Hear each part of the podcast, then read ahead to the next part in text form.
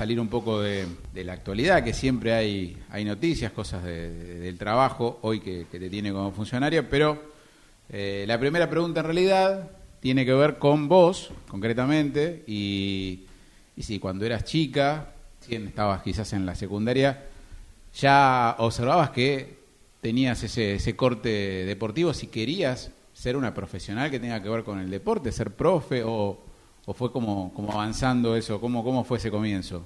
¿Qué tal, Adrián? ¿Cómo andás? Mira, la verdad es que no, no. Eh, y siempre cuento o digo que el, deporte me salvó en un punto. El otro día hablando con, con, una señora de un centro de jubilados que está recontenta porque hay actividad en el centro, eh, me dice, qué importante es el deporte. Le digo, estoy convencida de eso. Hoy con fundamentos y, y con estudios estoy convencida. En su momento me salvó. Eh, porque como que yo no, no, me resaltaba por nada en mi curso, nada, siempre fui grandota, tirando a gordita, entonces es como, en e, mi época de adolescente salíamos a bailar y yo no me podía poner la ropa de mis amigas, ¿viste? Que en su momento era así la onda. Em, tampoco me destacaba en la escuela en, lo académico, hacía todo lo que tenía que hacer, era prolijita, pero no, no, no sobresalía tampoco. Entonces es como que era del montón y, nada más, y, siempre como bastante sumisa. Em, hasta que empecé a hacer deporte y en la clase de educación física, Clarita Club, mi entrenadora, eh, dijo, ay, esta alta, me gusta, me gusta la alta. Y mm, eh, entré a la cancha y era como era en la vida, ¿viste? Así, como pidiendo permiso, como despacito, como calladita, como eh, los hombros para adentro. Ya la postura te daba un, una característica mía, ¿no? Eh, y bueno, nada, empezó, dale, dale que vos podés, dale que vos podés, dale que vos podés, sos real, te abajo del aro tenés que bajar esa pelota, dale, dale, dale, dale, dale, dale. Y cuando te empiezan a salir las cosas, empezás a creer en vos misma. Eh, y empezás a tener un lugar, un espacio. No sé si era un espacio importante. Fue un espacio que a mí, claro, era el mío y a mí me sirvió. Y, yo era eh, Guada la chica que jugaba al sexto. Entonces, eh, e, eso me hizo fuerte, digamos, eh, para mí, no, no, no para nadie, ¿no? Sino eh, lo importante que era para mí. Así que mm, recién ahí, y era en el secundario, ¿eh? En primer año del secundario, no es que toda la vida hice actividad física. Era bastante mocha para hacer actividad física, bueno, confieso. Y, y de ahí a que te gustara el deporte, ¿en qué momento hiciste ese clic de decir, me gustaría no solo practicarlo, sino también estar al frente de un grupo. Eh, ¿Cómo arrancó esa, esa idea de ser, de ser profe? ¿Cómo fue avanzando? Eh, yo iba al colegio de hermanas y el colegio de hermanas tenía un proyecto de pasantías no rentadas. Eh, lindo, creo que se mantiene hasta ahora, no te quiero mentir, pero creo que, sigue el, mismo proyecto. y cuando llegué a quinto año del secundario, era como un premio en realidad. Si no te llevabas materias, podías acceder a las pasantías. Yo aprobé las materias del secundario y me dice, ¿dónde te gustaría ir? Había estudios contables, había mm, consultorios odontológicos, había mm, lugares en la biblioteca. Le digo, mira, un lugar que tenga chicos con discapacidad. ¿De dónde se me ocurrió? ¿De dónde lo saqué? No me preguntes. Entonces iba a ir al jardín donde había un niñito con síndrome de Down eh, incluido en esa clase. Me dice, tengo otro espacio. ¿Otro espacio? Le digo, ¿qué es? Es el Instituto SER, un instituto de chicos con discapacidad. Bueno, pruebo. Yo quería mm, explorar esto de, trabajar con chicos con discapacidad. Fui un día y cuando me fui lloré todo el día. Y fui a mi casa, eran 17 años tenía. Y fui a mi casa y le digo, Ay, mamá, no sabes lo que es, es terrible. Y usé esas palabras, es terrible, es terrible, es terrible, es terrible. No voy más, no voy más, no voy más. Y el otro día, llego al colegio a la tarde. Al otro día me levanto y me empiezo a vestir me dice, ¿dónde vas? Al instituto. ¿Y no dijiste que no ibas a ir más? Sí, pero después me quedé pensando. Eh, la gente que está algún día se va a enfermar, la gente que está algún día se va a jubilar, la gente que está algún día va a ser mamá y no va a poder ir a trabajar. Entonces, si yo digo que no, vos decís que no, el otro dice que no, el otro dice que no, ¿quién va a reemplazar a la gente que está trabajando acá? No sé, sentí que lo tenía que hacer. Y bueno, hice seis meses de pasantía ahí y fui conociendo a la kinesióloga, a la terapista ocupacional y conocí a los profes de educación física que trabajaban en ese espacio. Y dije, esta relación me gusta de educación física y el trabajo con personas con discapacidad. Y al otro día empecé, al otro día no, al año siguiente empecé a estudiar educación física y en el, eso fue en el 2000, yo terminé en el secundario en el 99. No hagan muchas cuentas. en el 99 terminé el secundario, en el 2000 empiezo a estudiar educación física Y en diciembre del 2000 me llaman para trabajar en el Instituto SER y trabajé 10 años en ese espacio donde hice mis, mis primeras prácticas como alumna. Eh, yo también, porque hago, no es que hago cuenta, sino que me voy acomodando en mi línea temporal. Eh, yo te tenía entrenando eh, el sexto bol y, después, como que después te tenía vinculada con las clases con chicos con, con discapacidad, con la oportunidad de encontrar estímulos en un montón de deportes, que recuerdo que los, paseaste por un montón de lados. Era un poquito por, por ahí también, ¿no? Que encontraran ese, ese lugar. Eh, siempre dije que eh, a mí me, gustaba trabajar, o me gusta trabajar con chicos con discapacidad. El deporte que elija en ese momento es una herramienta, como si eligiera, no sé, el tejido, pero bueno, no lo sé manejar, el tejido ni el crochet. Entonces, eh, mi herramienta para trabajar con ellos o para vincularme o para darle otra oportunidad es el deporte. ¿Qué deporte? Es lo mismo. O sea, para mí es lo mismo, depende de lo que tenga en el momento, depende del contexto en el que estemos. Eh, simplemente es esa, esa herramienta valiosísima, pero herramienta al fin. Yo lo que quería era trabajar con chicos con discapacidad. Así que desde siempre. ¿Sentís que, que se avanzó? Yo puedo tener mi opinión, pero te pregunto a vos, en veintipico de años, eh, ¿se avanzó en las opciones que tienen hoy los, los, chicos eh, para, para hacer deporte, para tener actividades, para estar incluidos? Sí, sí, se avanzó, se avanzó mucho. Falta, sí, también, también falta, también falta eh, desde pequeñas cosas y desde lo cotidiano, ¿sí? Em, pero creo que se avanzó mucho. Eh, también creo, y, hablo con, colegas que trabajan con personas con discapacidad, que es necesario em, darles el, lugar para que estén incluidos y es necesario darles el lugar para que tengan su exclusividad, eh, como la tenemos todos. Un poco Claro, y, habrá alumnos que les hace muy bien estar incluidos y habrá hay, alumnos eh, que les hace muy bien estar con pares eh, y que necesitan ese tiempo, ese espacio. Hay un tipo un, flyer que me gusta mucho que dice que todos los niños florecen de distintas maneras y tenés eh, cactus de distintas formas y que justamente florecen de distinta manera. No podemos darle el mismo espacio, el mismo tiempo, la misma atención, porque son distintos. Somos todos distintos. Entonces, habrá alumnos eh, que están incluidos y está perfecto, y habrá alumnos que necesitan otro espacio, otro tiempo, otra exclusividad y estar con sus pares y les hace muy bien.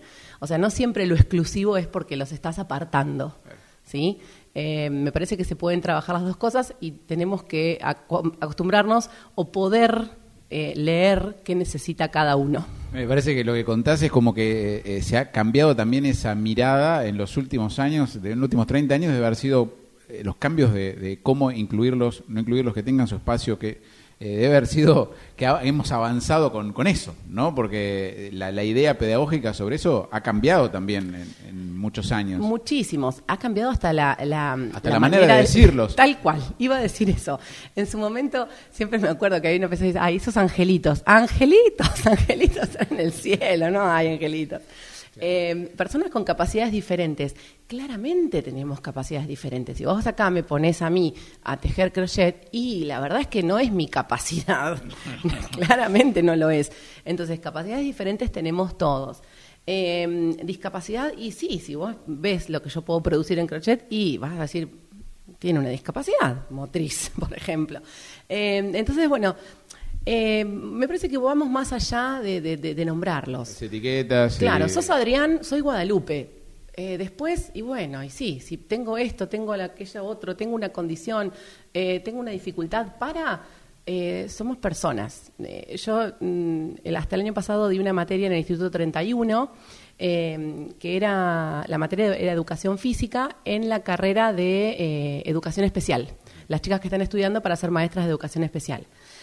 Eh, y lo que hablaba era eso, son personas, son personas y vamos a llamarlos por su nombre. Después vamos a ver qué es lo que tienen, qué es lo que padecen, qué es lo que sienten, qué condición tienen.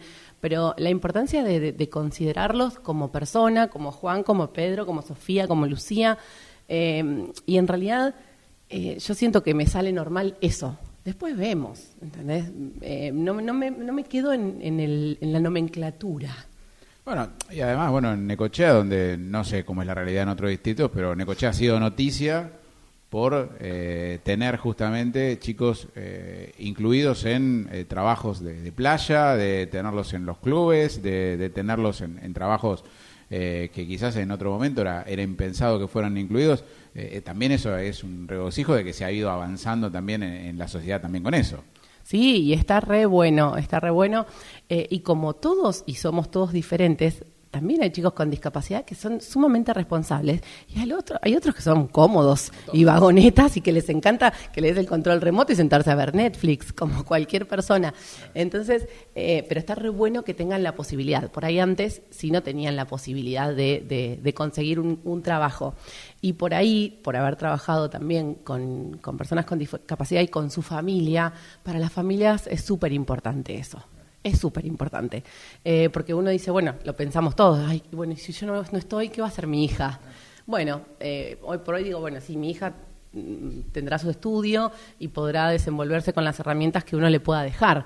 Pero como mamá o papá de un niño con discapacidad decís, ay Dios, eh, me da un poquito de miedo. Entonces, si vos ves que puede desenvolverse en un trabajo, que pueda aprender rutinas de la vida diaria para manejarse solo o sola, eh, eso también te da una tranquilidad y para ellos es fabuloso, la verdad que es fabuloso. Bueno, hablabas del deporte como, como herramienta. Eh, vuelvo a vos. ¿Qué, deporte ves en tu casa? Que decís, o, te alejas, ¿viste? como todo. Pero digo, eh, cuando dice, me tengo que sentar a ver algún partido, miro ahí, hoy hay tanto para ver. miro bastante, me, me, gusta, me gusta. mi hija nació en el 2016, en agosto del 2016. Juegos Olímpicos. De hecho, el objetivo era viajar a Brasil, que, pero cambiaron los planes, pasaron cosas. Claro, mira. Y Amalia llegó un 12 de agosto. Eh, y cuando me fui a internar, lo primero que pedí es el control remoto. Me interné a las 2 de la mañana eh, y Amalia nació a las 8, así que de 2 a 8 de la mañana miré los deportes que te puedas haber imaginado. Buena terapia. eh, fue fabuloso para mí. Después, por ejemplo, si me tengo que sentar en casa, tranqui, me gusta ver un partido de básquet. Eh, me gusta ver un lindo partido de volei, lindo partido de volei. Eh, el volei es un deporte a mi gusto muy técnico, así que me gusta cuando es muy lindo jugado. Después, si no, más o menos. Em, me gusta ver eh, de Juegos Olímpicos o de Mundiales todo, todo. La verdad es que mm, todos los deportes me gustan y el folclore de ese evento. Esos eventos grandes me gusta saber de la Villa Olímpica, de la inauguración, de los desfiles, de cómo se organizan, de eh, quién maneja las delegaciones. Eh, toda esa parte me gusta muchísimo, muchísimo. Bueno, ahora estás un poco metida en eso, eh, porque ahora como funcionaria en la dirección de deportes, imagino que las ventanitas abiertas son un montón y que deben estar en todos los pequeños detalles. Supongo que delegás, pero eh, ¿Te entusiasma? Te, gusta eh, el lugar en, el que estás? Quizás antes, desde afuera, pensabas que era una cosa y cuando estás adentro pensás que es otra. Totalmente, totalmente. Eh, la verdad es que me gusta mucho y me doy cuenta porque mm, no me cuesta ir a trabajar y eso, eso está re bueno. He tenido trabajos en los que no he querido ir, la verdad, y no me han gustado. y este me gusta realmente. Yo hace 15 años que trabajo en la dirección de deportes como profe, trabajando con chicos con discapacidad y hoy ocupo otro lugar dentro de la dirección de deportes. Eh, pero es verdad que no, no sabía que era tanto. Debo reconocer. Cuando me llamaron y, me ofrecieron, me preguntaron si me gustaría, eh, le digo, mira, mira que desde lo administrativo, cero, ¿eh? O sea, me hablas de un expediente y la verdad es que no lo sé. Eh, siempre he trabajado junto con el director de deportes porque he pasado por varios de ellos y veía lo que hacían lo que vemos todos, digamos. Pero lo administrativo le digo, soy un queso, no, quédate tranquila, quédate tranquila. Y después es una banda de cosas. Te, encontrás resolviendo, no sé, cosas irrisorias. Eh, busco precios de, no sé, de picaportes, eh, cosas que vos decís, no, yo no pensé que era esto, por ejemplo, y sí, y, le das vuelta y tiene que ver con eso. Eh, pero la verdad es que me gusta y como siempre digo también, eh, vengo del deporte, vengo del equipo y me gusta trabajar en equipo. Entonces, sí me pasa que, eh, bueno, enseguida llamo a obras públicas. Chicos, ¿qué les parece si tal cosa? Eh, salud. Chicos, o hay un operativo de salud. Genial, vamos con deporte y hacemos tal cosa. Con Camila de discapacidad laburo un montón. pero porque creo que tiene que ver mucho todo con todo. No, no, solo me parece que no, es más difícil o al menos a mí no me gusta. Bueno, eh, hablabas un poco de, armar el equipo y, bueno, de encontrar esos, esos lugares. Eh, imagino que en tema de números eh, es siempre lo más difícil, tener el apoyo económico para las ideas que, uno tiene. Eh, imagino que también que el lado del deporte a veces no es justamente donde más se invierte. ha habido muchos en tu lugar que han tenido que hasta dar un paso al costado, porque, y no lo digo solamente acá en Necochea, con la, a veces no poder responder a las necesidades que te plantea alguien y decir, yo, pero yo quiero viajar y, o quiero tal cosa, tal elemento y no, no lo tengo. Eh, esa, esa situación te tocó afrontarla y, buscarle la vuelta? Sí, es complejo. Eh, la realidad es que no hay muchas políticas deportivas desde lo macro, desde lo macro. Eh, es como que está bastante relegado, pero bueno, siempre trabajé en escuelas, yo vengo de trabajar en escuelas y en escuelas donde con nada festejábamos el Día del Niño, el 25 de mayo, la primavera. Eh, siempre trabajé en escuelas por ahí periféricas, en escuela de campo, eh, siempre con una realidad social determinada, que es lo que me gusta y trataba de elegir en, en, la medida que podía elegir, ¿no es cierto? Entonces es como que desde ese lado, para organizar cosas, y bueno, dos globos, un alambrecito y organizamos el cumpleaños. O sea, en eso eh, tengo un grupo de trabajo que es maravilloso, que es maravilloso. Eh, y por ahí los profes, al menos con los que comparto yo y suelo trabajar, eh, tenemos esa formación. Nada, le pones el cuerpo, pones un poco de música y organizás. Claramente cuando eso excede, vos decís, bueno, no sé, hay que viajar a competir a tal lugar y bueno, ya necesitas otra ayuda, otro acompañamiento. Tratamos hasta donde podemos de llegar con todo eso. Eh, particularmente, por ahí eh, siempre colaboramos con, nuestros alumnos de las escuelas municipales que, que nos representan fuera de, la, de lo que es lo local y después con los privados tratamos de estar lo más cercano que podemos, pero bueno, a veces es imposible porque a los costos que está hoy todo, no sé, un viaje al exterior, un pasaje en avión, es la mitad de mi presupuesto. Eh, es imposible. Em, y por ahí lo que sí explico muchas veces es que el objetivo de la dirección de deportes es otro. Vamos a estar para acompañarte en todos los eventos que quieras hacer, hacemos publicidad, eh, lo pasamos por nuestras redes todas las veces que sea necesario. Pero el objetivo es llegar con el deporte a la mayor cantidad de ciudadanos del distrito posible. Entonces, eh, si yo lo, poquito que tengo lo invierto en una disciplina X, eh, no voy a poder llegar. Hay gente acá en Necochea que no conoce el poli por ejemplo, ¿entendés? Todavía. Em, hicimos un encuentro de adultos mayores el año pasado con Newcon, que está de moda, de auge, el Newcon, que es el volei agarrando con las manos para adultos, em, y con los profes que tenemos en los centros de jubilados. Y mm, vos sabés que una señora eh, fue al polideportivo y salió emocionada pero emocionada, que se le caían las lágrimas. Cuando se fueron hicimos una merienda y les dimos de recuerdito una foto que sacamos ni bien empezó el evento y pusimos primer encuentro, no sé qué, con el fondo del polideportivo y la señora.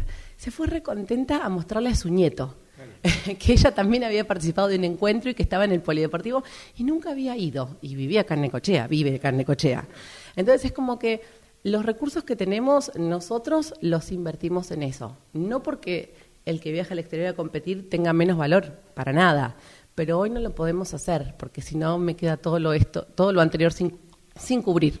Bueno, igual eh, vale decir que hace muy poquitos días eh, entregaron becas eh, a deportistas con proyección. No importa que sea mucho o poco en lo económico, digo, pero como que también lograron atender un, un requerimiento o un pedido que a veces era muy difícil poder, poder llegar también a eso. E, era difícil porque llegan a la oficina y vos decís, ah, está re bueno, y yo sé el esfuerzo que hacen.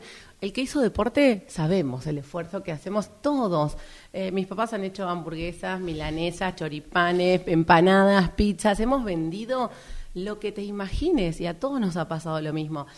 Eh, hoy sabemos que como está el país es todo muy, muy, muy caro y más el tema de los transportes. Em, pudimos acomodarnos en el presupuesto para eh, llegar con las becas a nuestros alumnos de la Dirección de Deportes y quedaba algo más y dijimos, bueno, listo. Eh, aunque sea ese un acompañamiento, sabemos que no vamos a cubrir con eso, pero eso que tuvimos, eh, la idea era poder abrirlo y decir, bueno, estamos, con lo que podemos, estamos. También eh, por ahí muchas veces hablamos y hay gente que dice, no, no, yo no necesito plata. Por ejemplo, nosotros trabajamos con una escuela de yoga eh, donde abrimos el espacio del polideportivo y las chicas dan eh, dos veces por mes eh, clases lugar. de yoga. Claro, y nos hacemos cargo del seguro de las personas que van a tomar las clases. Parece que no, pero si vas a alquilar un lugar, si vas a, alquilar, vas a pagar el seguro de los alumnos y demás, es muy difícil. Nosotros no teníamos profe de yoga, ellos no tenían espacio. Bueno, simplemente era sentarse, conversar, acordarlo y, y hoy está funcionando. Eh, imagino que ya te lo has planteado, te lo han planteado el rigor periodístico de este año, pero eh, podés ser la directora de deportes que esté en funciones en dos momentos claves, en que se abra un nuevo polideportivo y en que se termine o se concrete una pista de atletismo, que son dos acontecimientos que se pueden hablar de Necochea de hace 30 años y no, no me dejas mentir. No, tal cual. eh, ¿Cómo lo vas procesando? No digo que me des ningún título, pero digo, hay fecha, eh, está la expectativa de, por supuesto, bueno, la fecha de las elecciones, que entiendo que esa cosa juega también, pero ¿cómo, cómo viene esa situación? ¿Cómo lo vas viviendo vos también desde lo personal? Eh, mirá, lo de, lo de la pista falta muy poquito. No, no, no me atrevo a dar fechas. Perdón. Pero no, no, realmente falta muy poquito. Eh, voy casi todos los días. Ah, eh, me pasó que al principio, cuando empezaron, el- empezó el movimiento de tierras, iba todos los días. ¿Viste cuando plantás una plantita nueva en tu casa que todos los días decís, ay, yo la veo más grande? Y la planta estaba igual. Eh, y cuando vi el óvalo, ay, por favor, sentí una sensación tan linda, tan linda. Eh, y en realidad ya, ya nos había pasado de ver el óvalo, pero bueno, nada, mm, se fumó el óvalo y nunca estuvo. Eh, y esto de ver la continuidad del trabajo, y en- ayer entré, ayer entré y está el vestuario listo y ya tiene las luces y tiene las mesadas y tiene el baño para personas con discapacidad con su baranda. Eh, ver todo eso, ¿viste? decir, qué lindo, qué hermoso. No sé si lo pienso como diciendo, ay, me va a tocar a mí. Eh, me da nervios, esa inauguración me da mucho nervio, eh, y por supuesto que ya lo estamos pensando, eh, pero me da más satisfacción por, por todo lo que nos ha pasado, porque te digo, hace 15 años que estoy en la dirección de deportes, y, y una de las disciplinas que di fue atletismo para personas con discapacidad, o sea que sé dónde trabajábamos. Así que es esa sensación hermosa de decir, qué lindo, quiero que esté ya, no porque me toque a mí inaugurarla, sino que quiero que esté ya para que esté llena de chicos y de gente eh, utilizándola. Y el poli de 98 lo mismo. Eh, hace poquito también fuimos a verlo y, y bueno, nada, va avanzando, ya se estaban poniendo las cabreadas. Entonces ya cuando lo ves como levantadito, ¡ay! te corre una cosa. Estuvimos haciendo un listado de qué material le, le- le querríamos poner a ese polideportivo para ver con qué va a contar. Vamos a tratar de ponerlo y equiparlo con la mayor cantidad de cosas posibles para que se den todas las disciplinas. Después veremos, después veremos. Por ejemplo, le digo, y necesito que me hagan los, los hoyos para poner los postes de vóley, los aros de cesto bol, eh, las jirafas de básquet, todo. Después si no hay jirafas, bueno, no habrá jirafas. Vemos de hacer otra disciplina. Esto que te digo que con dos alambres y un globo lo hacemos. Por las dudas, eh, lo pensamos con equipado con todo. Después vemos hasta dónde podemos eh, llegar.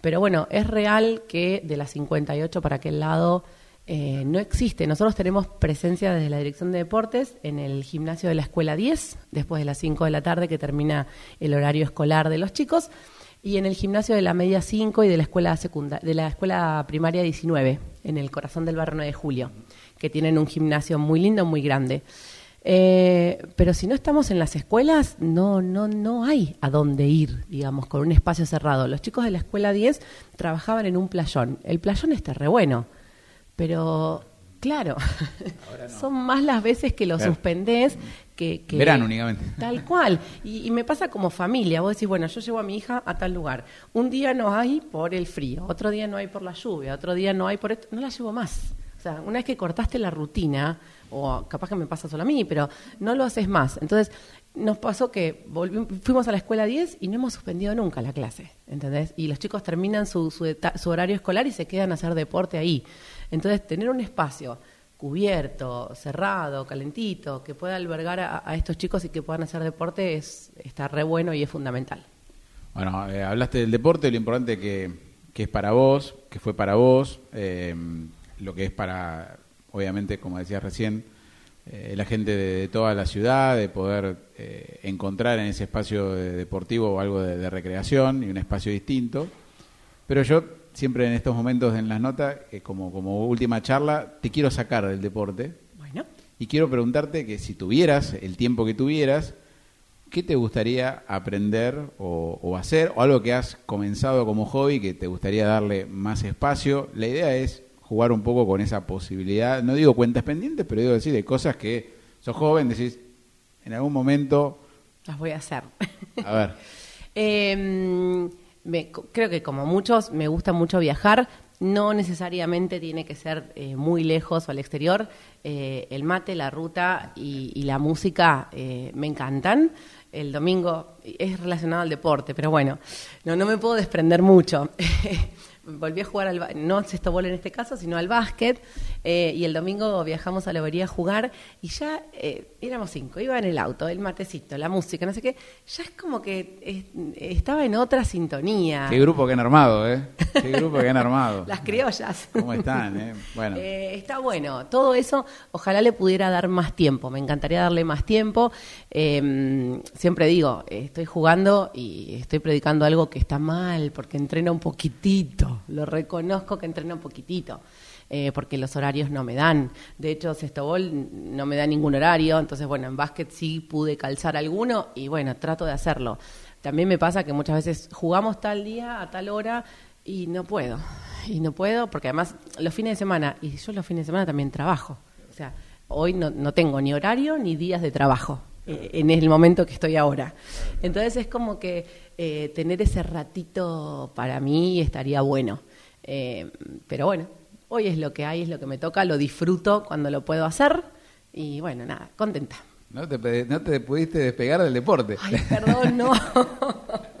Estuvo muy bueno, pero no te pudiste despegar del deporte. Bueno, lo voy a Me marcó, me marcó, me marcó. Eh, la verdad es que positivamente, y, vuelvo al inicio, es una herramienta cualquier deporte, cualquier deporte. Para uno será el skate, para otro será la pesca, para otro la natación o el sextobol. Eh, eh, es el, lugar que, que puedes ocupar, eh, es lo social, es la importancia, es alguien, un adulto que te pueda contener. creo que es una manera de expresarse.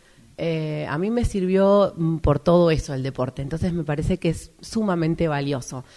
hoy nombraste también a los adultos.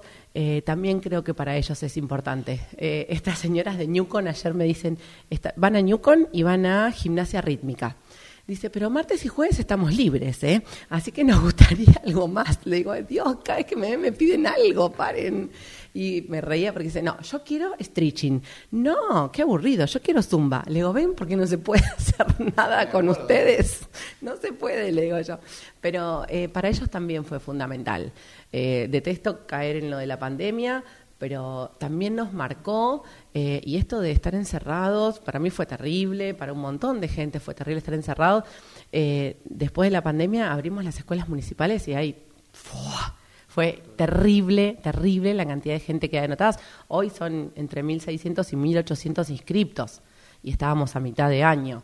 Eh, entonces creo que más de la gente que nosotros creemos necesita ese espacio para expresarse, para, para hacer algo que les gusta, para compartir, para tener un espacio y decir, estoy abrumado, estoy cansado, no quiero estar en mi casa, no quiero que mi jefe me hable, voy a hacer el deporte que se te ocurra o voy a caminar, las caminatas, hay un montón de gente. Eh, entonces poder estar con esos espacios para que la gente los disfrute es, es maravilloso y lo creo así porque a mí me resultó maravilloso. Entonces sigo apostando a, eso que a mi receta que me sirvió. Bueno, Guada, me encantó. Eh, gracias por, por el tiempo y por la charla. No, por favor, yo, si me dejan, hablo un montón. Eh, por eso me gusta estar en grupo. Pero bueno, no, no, muchas gracias y muy lindo.